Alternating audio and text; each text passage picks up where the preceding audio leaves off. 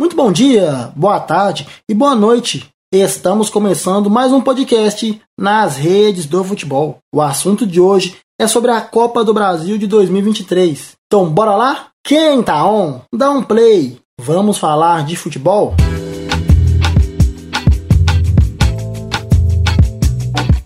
Primeiramente, vamos destacar o formato e disputa. Inicialmente, a Copa do Brasil foi disputada por 32 equipes, chegando a 40 clubes em 1996. Este número cresceu até chegar a 69 nos anos 2000. Em 2012, este número se estabilizou em 64, sendo que a partir de 2013 ela começou a ser disputada por 96 equipes, com seis já classificadas para as oitavas de final. De 2017 a 2020, 91 equipes disputavam o torneio com 11 equipes já classificadas para as oitavas, sendo que em 2021 ela passou a ter 92 equipes. É isso mesmo, 92 equipes. É extraordinário essa quantidade de clubes envolvidos na Copa do Brasil. Uma curiosidade é que de 2001 até 2012, os clubes participantes da Libertadores não disputavam a Copa do Brasil no mesmo ano devido ao conflito de datas. Assim, o campeão não disputava a edição seguinte, simplesmente por se classificar para a Libertadores. Imagina a confusão e também a decepção de não poder participar do torneio, não é mesmo? Felizmente, em 2013, com uma nova fórmula, os participantes da Liberta começaram a competir pela Copa do Brasil. Os times da Libertadores classificados automaticamente entram na terceira fase, sendo imediatamente anterior às oitavas. Os demais times precisam vencer as duas primeiras fases para chegar a esta terceira fase.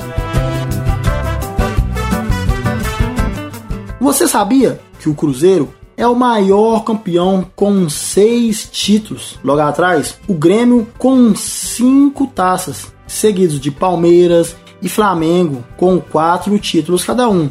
Logo atrás, com duas taças, temos o Atlético Mineiro e com um título apenas temos o Fluminense, o Internacional, o Atlético Paranaense, o Vasco, o Santos, o Esporte, o Criciúma, o Juventude, o Santo André e o Paulista.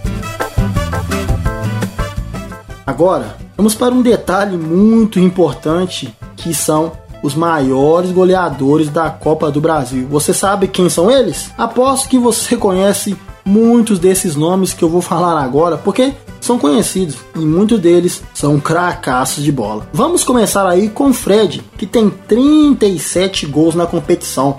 O Romário tem 36 gols. O Viola vem com 29 bolas na casinha aí o Oséias e o Paulo Nunes com 28 gols cada um. O Dodô tem 26, o Luiz Fabiano com 25, o Gabigol com 24, e aí temos que levar em consideração uma atenção muito especial para o Gabigol, pela idade e tempo que ele tem jogado e vem jogando no Brasil, não é mesmo? Será que ele consegue alcançar o Fred, o Romário? Bom, para finalizar esta lista, destes maiores goleadores da Copa do Brasil, temos o David e o Evaí, que também tem 24 gols cada um. Lembrando que esses jogadores são jogadores extraordinários, jogadores que almejam muito ser goleadores, né? E Romário, Fred, esses caras são lendas no nosso futebol.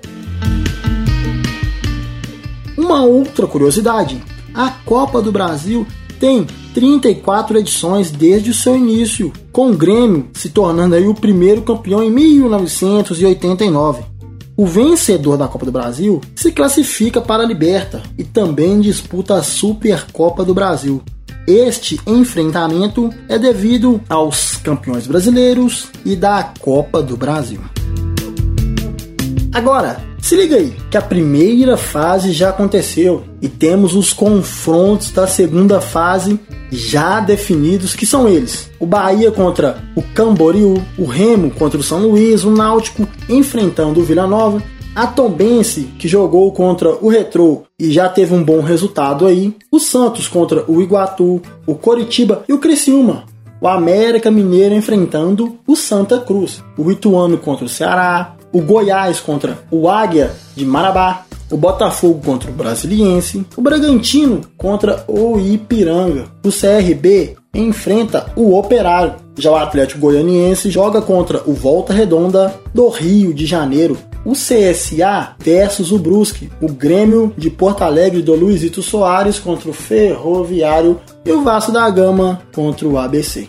Imagina só, o campeão da Copa do Brasil de 2023 pode faturar mais de 90 milhões de reais. E para receber este valor, estas equipes precisam estar no grupo 1, que são clubes participantes da Série A do Brasileirão. Logicamente, elas também precisam participar de todas as fases do torneio. Lembrando que na temporada passada a premiação era de 76,8 milhões de reais aí, tendo um acréscimo então a premiação da Copa do Brasil.